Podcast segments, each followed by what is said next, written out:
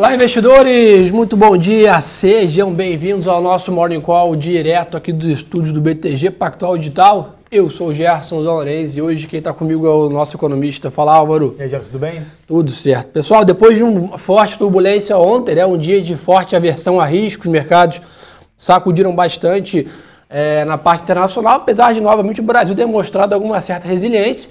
A gente viu principalmente a parte de criptomoedas, commodities em geral sofreram bastante lá fora. Então hoje os índices ainda continuam esse movimento, tá? mas ainda, claro, com um movimento bem mais contido. Tá? Então a gente está vendo o S&P cai meio, a Europa está mais estável, né? Nikkei ali no Japão e a China também praticamente no 0 a 0 Tá um dia mais né, de ressaca, vamos dizer assim, depois de uma grande turbulência ontem. E o grande destaque, né, Álvaro, foi a ata do FONC aí é, na parte da tarde. Né? Exatamente. Acho que o, o, o que pegou de surpresa o mercado financeiro ontem, que do nada ele virou Dow Jones para baixo, as curvas de juros aqui no Brasil para cima e tudo mais, foi uh, o, os diretores ali do Banco Central americano uh, na ata do FONC, né, o Copom dos Estados Unidos, dizendo que Olha, acho que a gente pode começar a pensar sobre, quem sabe, talvez. O pessoal de repente, falou, opa! Exato. Começar a retirar os estímulos monetários. Né? Uh, tem duas formas de você fazer isso nesse atual momento. Você poderia ou começar a subir juros, que não é o caso nos Estados Unidos, mas diminuir o ritmo de recompra de ativos, que é uma maneira de você jogar liquidez na economia uh, americana na economia global por consequência dado o tamanho dos Estados Unidos. E aí quando uh, o, o, o FONC começa a falar, olha, eu acho que a gente vai começar a debater sobre fazer esse, essa, essa recompra num, num ritmo menor do que o atual aí todo mundo fica mais assustado, e aí é claro que tem um reflexo em todos os ativos ao redor do mundo, inclusive no Brasil. Boa, sem dúvida. E aí acabou, como você falou bem, derrubou as commodities todo, o mercado sentiu como de maneira geral.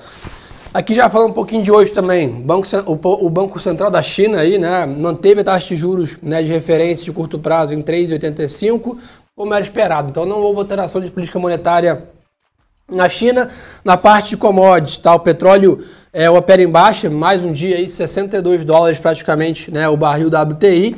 Em compensação também, né, o minério de ferro cai 5% em Dália. Exatamente, sim. E, e para ver como uh, o, o, mercado europeu não tem feito aí tanto preço em commodities, né? Porque hoje a gente teve às 6 horas da manhã dados de, de setor de construção uh, na zona do euro para o mês de março, teve uma surpresa muito positiva. Se esperava aí no ano contra ano uma queda aí de 5,8% e veio uma alta de 18,3%, muito acima do esperado, mas não foi suficiente para mexer preço de minério de ferro, de petróleo.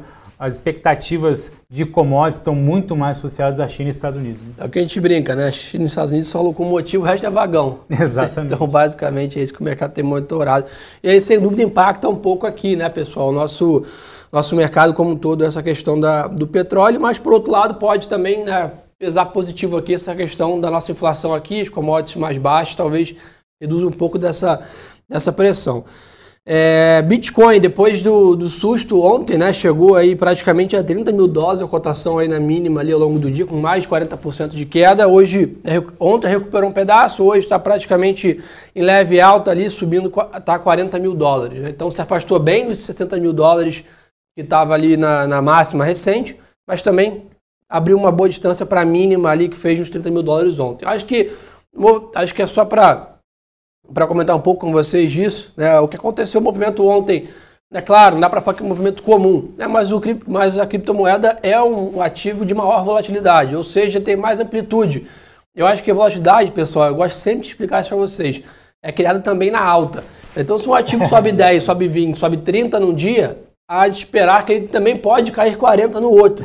Né? Então a amplitude é para os dois lados. Então se você está ganhando muito rápido num ativo, já fique né, um pouco de, de pé atrás que podem acontecer movimentos iguais para baixo. Exatamente. Aconteceu no Bitcoin ontem, né? É, e, e acho que isso é importante comentar, porque quando, quando teve esse ritmo de alta de janeiro até, até ali meados de abril, uh, início desse mês, todo mundo estava super positivo com o Bitcoin, né? É, é, é, era, um, era um ativo que você deveria ter um percentual muito grande na carteira, né? De repente, cai e isso acaba, digamos, estragando os portfólios de quem tomou muito risco sem ter essa noção de volatilidade. De novo, né? Acho que, uh, acho que a gente tem que chamar a criptomoeda de criptoativo, na verdade, porque não é exatamente assim uma, uma reserva de valor as criptomoedas, dada a volatilidade desse, desse ativo. Né? Então é cuidado, tem bota um percentual pequeno na sua carteira, é, você pode aproveitar quando tiver um movimento de alta e não vai sentir tanto quando tiver esse movimento de baixa. Né? E aí de novo, pessoal, ah, então vai acabar Bitcoin? É óbvio que não. Só que a indústria está amadurecendo, está né? criando liquidez, está criando posições, disseminando conhecimento, igual foram lá atrás outros ativos quando começaram aí no mercado. É, então, é, e, e, nessa semana tá teve, teve também essa notícia de que uh, uh, investidores ali tiveram uma descoberta em relação a uma maneira mais rápida, mais eficiente uh, e com menos custo de energia para minerar Bitcoin. Isso hum. fez o Bitcoin também despencar muito ao longo da semana, fora, claro, aquelas últimas falas do Elon Musk uh, das semanas anteriores, né, que ele tinha comprado muito Bitcoin lá atrás, mas depois ele falou assim, olha, não aceito como pagamento para os meus carros da Tesla, ou seja, não é exatamente uma moeda, isso até o Elon Musk sabe, né? Sim. É muito mais um movimento de alta. Boa, perfeito. Pessoal, o que tem para monitorar hoje? Álvaro, nove e meia da manhã, tradicionalmente, pedir seguro-desemprego. Exatamente. É, o, dia, o dia hoje de indicadores, assim, mais ou menos fraco, fraco né? Nos Estados a Unidos. A semana toda foi fraca praticamente, tirando a ata do Fed, né? Exato. Tirando a ata do Fed, acho que não tem aí nenhum, nenhum indicador muito relevante. Acho que semana que vem, aqui Brasil e Estados Unidos, que vai ter, acho que um, uma semana um pouquinho mais intensa. Boa, então ficar de olho nisso. E, além disso, a presidente do Banco Central Europeu, a Christine Lagarde, discursa daqui a 10 minutos, às 8h50 da manhã. Mas, como a Álvaro comentou bem, faz tempo que a Europa não é protagonista. Exato. Acho que a única maneira da Europa ser protagonista hoje nessa questão é se o, o Banco Central Europeu seguir, digamos assim, uh, esse ritmo do FONC de retirar estímulos monetários. Se a Europa fizer isso também, pode ter mais alguma chacoalhada no mercado de juros. Tem visto alguma inflação na Europa já também em alguns países. Né? Exatamente. Então a gente pode ver alguma chacoalhada, digamos assim, uh, se caso isso aconteça, mas não tem nada certo. É, é importante acompanhar esse discurso da Cristina Lagarde. Boa. Então, pessoal, o dólar está até mais fraco lá fora, tá? Então, DXY aí praticamente estável. E aí, o dia a Treasury, a renda fixa de 10 anos dos Estados Unidos a 1,66. Tá? Então, aí, um patamar um pouco mais elevado, chegou a 1,50 recentemente. Né? Depois desse, desse, desse tom aí, temos um spike na renda fixa americana. Álvaro Brasil. Destaque ontem, né? Tivemos aí um pouco da CPI né, da Covid, tinha uma grande expectativa para o depoimento do, do Pazuello. Pazuello, né? Mas, assim, não viu o mercado também criar grande sentimento de pânico, coisa parecida. Não, acho que o, o, o que os cientistas políticos têm, têm comentado é que as falas do, do ex-ministro da Saúde, Pazuello, uh, foi, digamos assim, numa linha uh, que protegeu o Planalto, né? E isso acabou diminuindo essa percepção de risco que poderia acontecer se, se o Pazuello tivesse uma fala diferente daquele daquele fez no dia de ontem, né? Então, o mercado viu, um, digamos assim, uma percepção de risco menor do que do que se imaginava. Isso para os ativos financeiros que preferem não um lado político ou outro, mas preferem a menor instabilidade política Sim. possível para esses ativos, isso acaba sendo positivo. E também teve na madrugada MP da Eletrobras. Ia falar isso agora. Acredite se quiser. Exatamente. Está avançando aí a capitalização, privatização, como quiserem chamar, da Eletrobras e agora para o Senado, né? Exatamente. Assim, a Câmara aprovou ontem, teve uma larga, uh, uma ampla maioria na, na aprovação do projeto, que é basicamente, é privatiza, é, é, se chama de privatização, mas na verdade é uma capitalização. Né? O, o governo federal quer reduzir a sua participação de 61% na Eletrobras para 45%. Como é que ele faz isso? Ofertando mais ações, ações ao mercado sem o governo participar dessas compras. Daí ele é diluído nesse montante total. É assim que o governo é, vai não é o, capturar um dinheiro. melhor dos mundos, mas é uma boa sinalização. É, já é uma sinalização de você não ser mais o controlador. Né? Isso já acho que mostra algum tipo de sinalização, como você falou, para uma governança mais. É, talvez abre, abre portas para a CEMIG, para os Correios, para outras operações. Então vamos torcer para o Senado aí que não tenha muita alteração. Isso, é até o dia 22 de junho, ah, vale lembrar. É. Vamos falar aqui bastante disso. E as ações subiram 4% ontem, né, nessa como nós isso. comentamos na expectativa. Hoje Pazuello volta, mas o Álvaro já comentou um pouco sobre isso. Né? Ontem ele passou mal, etc. Né? Vamos ver como que isso monitora. Álvaro, pandemia. Brasil ontem 2.641 mortes pelo Covid, 79 mil novos casos. Né? Chegamos aí a mais de 60 milhões de doses de vacinas aplicadas. É, e ficamos aí de olho, né, talvez uma perspectiva de retomada aí de vacinação acima de um milhão por dia, que está em torno de 700 mil, que o Léo mandou para gente. Né? Exatamente. Acho que o, o a, a, boa notícia é que as médias móveis de óbitos têm caído constantemente. A notícia não tão boa é que a gente está num, num platô ali alto de, de, das médias móveis de novos casos, paramos ali em torno de 60 mil novos casos ao dia. Uh, mas a boa notícia é que o Brasil está conseguindo importar o IFA novamente, tá já está com a perspectiva de vacinação melhor para o mês de junho em relação ao que foi o mês de maio. Então as médias móveis que caíram ao longo de maio do ritmo de vacinação que a gente chegou lá, a gente chegou a ter em abril alguns dias de média móvel semanal de um milhão de doses ao dia aplicadas, agora a gente está em torno de, uma, de 650, 700 mil doses aplicadas ao dia. Esse valor deve voltar a subir em junho. Então, com óbitos caindo, vacinação subindo, é provável que a gente tenha uma queda tanto no percentual das UTIs ocupadas quanto nas médias móveis de novos casos. Então, eu acho que junho tende a ser um mês aí muito mais positivo para ativos de risco, dada a melhora da pandemia. Boa, perfeito. A agenda aqui do dia, como nós comentamos, pessoal, não tem grande destaque. A única fala aí do Roberto Campos Neto participa às 11 da manhã de videoconferência com a Ambima. E a uma da tarde, talvez um destaque maior aí, o Roberto fala com o nosso ministro da Economia, Paulo Guedes. A de olho se tem alguma declaração dos dois em relação a isso. Exatamente. Mas de dados, não temos nada. Né? O grande destaque aí também fica para o leilão de títulos públicos, é, que teve ontem também de NTNB, hoje de novo. E o pessoal sempre pergunta, 15 mil contratos de swap hoje, 11h30 da manhã. Exatamente. Acho que o mercado hoje, acho que até vai testar mais esse apetite a risco ativos pré-fixados aqui no Brasil, já que ontem estressou o mercado, o Fed já falou que pode Sim. retirar estímulos, a curva de juros aqui no Brasil abriu um pouco. É um cenário mais desafiador para títulos pré-fixados. Né? Vamos ver como é que o mercado vai se comportar em relação ao leilão do Tesouro.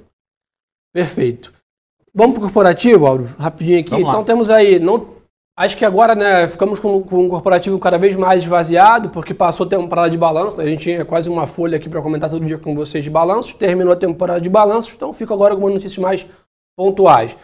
Destaque aí, né? Ciel teve ontem né, a renúncia é, do, do diretor-presidente Gustavo Henrique Santos, né? Assume agora, é, tipo, Paulo Rogério que renunciou e assume que era o, o CFO, assume como CEO agora. Exatamente. Então, uma volatilidade aí no senior management da companhia.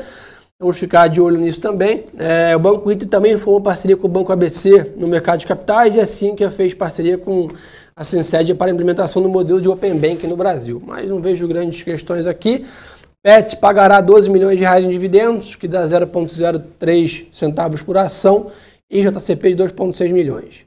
Ficar de olho nisso também. É, na parte de mercado de capitais, né, é, temos aí a Intersemente Brasil protocolando pedido de oferta secundária e o IPO da Smart Fit aí, Álvaro. Academia aí mais low cost, vamos dizer assim, Exatamente. vindo a mercado é, em relação a isso. Segundo notícias, né, teria coragem da, da Dynamo, da GIC e da Canadian Pension Plan, então, ou seja, parte gringa e também né, local ancorando as Smart Fit do seu IPO. Acho que o, o interessante é, é, é, ver que o, o, as empresas do Brasil estão. Toda semana a gente tem uma nova empresa ali solicitando, pedindo. Uh, mercado de capitais. Uh, tá. mercado de capitais mostra que está bem que no Brasil, mesmo com essa volatilidade do juros, essa volatilidade de risco país e político, o, o empresário ele está otimista e está querendo abrir capital. Isso é muito importante, muito bom. Né? Boa. Vamos ver o que a turma quer saber aqui, umas perguntas. É, um frigorífico segue em alta. Márcia, a gente tem uma visão positiva tá, para o setor. Performou bem já recentemente, agora está num período mais de consolidação. Alguma volatilidade em relação a problemas né, na Argentina em relação a isso tem impactado um pouco o mercado. Né, os preços muito altos é, de soja e milho também estão impactando um pouco esse mercado, porque o preço do boi está muito elevado e os frigoríficos não estão com capacidade de repassar esse aumento de preços de matéria-prima.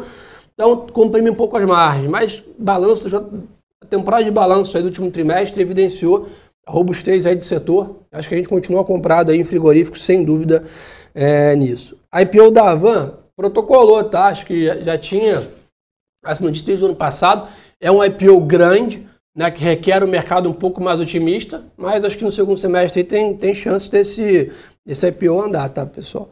Petróleo, está em queda, tá? 62 dólares aí, um e meio de queda, mas commodities como um todo, né, geral, trabalhando Acho que é só uma correção desse, desse movimento de, de um pouco de incerteza com a economia americana, né? Já que a, a inflação veio muito alta na semana passada, Ontem o mercado já falou que pode retirar estímulo, né? o, Banco Central americano pode retirar alguns estímulos, então isso mexe muito com a expectativa de crescimento global, consequentemente mexe muito com a expectativa de demanda por commodities, e é claro que dá uma, uma estagnada no preço, já que subiu muito né, nos últimos 6, 7, 8 meses aí, o preço das commodities.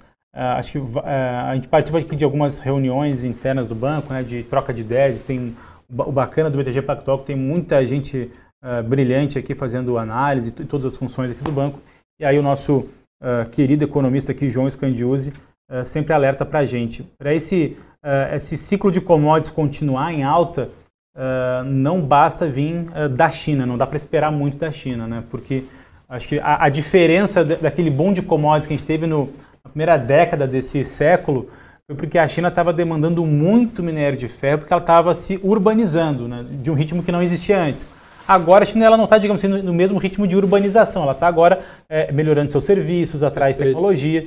Quem é, vai precisar, digamos assim, puxar o crescimento para essa urbanização e aí fazer esse ciclo de commodities continuar por muito tempo é a Índia. Então, acho que, uh, claro, uh, China e Estados Unidos ainda mexem com expectativas de, de preço nesse curto prazo. Mas quem pode puxar o ciclo para um longo prazo é a Índia, né? Boa, perfeito. Pessoal que perguntou só uma última perguntinha, Cávaro. Dólar, continuamos com 5,30 final do ano? Lançamos, inclusive, ontem o nosso relatório mensal de cenário de câmbio. Uh, 5,30 nossa projeção de final de ano uh, e 5,10 uma projeção mais otimista. E nessa projeção otimista até a gente foi até conservador em algumas premissas. Assim, tem possibilidade sim do real chegar ali em cinco reais ou abaixo de cinco reais no final desse ano, mas aí sim seria, digamos assim, um cenário bem mais, uh, uh, digamos assim, uma conjunção de fatores muito positivos. Isso precisa acontecer para esse cenário se confirmar. Como a gente prefere ser mais conservador, 5 e 10 é o cenário otimista para final do ano. Perfeito. Pessoal, quem perguntou aqui a última pergunta, Bitcoin 40 mil dólares, está uma leve alta e hoje recuperando um pouco depois do tombo de ontem. Pessoal, mais, mais importante de tudo, acho que 50% das perguntas que vocês fazem aqui, a gente acaba respondendo lá no nosso Instagram, que é onde tem um espaço maior e mais tempo. Então segue a gente aí, ó, arroba Gerson Zanlorenzi e arroba Álvaro S. Frasson. Tem lá relatório de câmbio, boletim focos, PIB, vacinação, tudo. Né? O GTV meu lá falando também de como né, criar na aposentadoria um investimento a longo prazo aqui em ações. Então tem bastante conteúdo para o pessoal acompanhar a gente, né, Então, espero vocês lá. Um ótimo dia de trade a todos. Obrigado, Álvaro, pela parceria de Valeu, sempre. E pessoal, lembre-se que o melhor ativo é sempre a boa informação.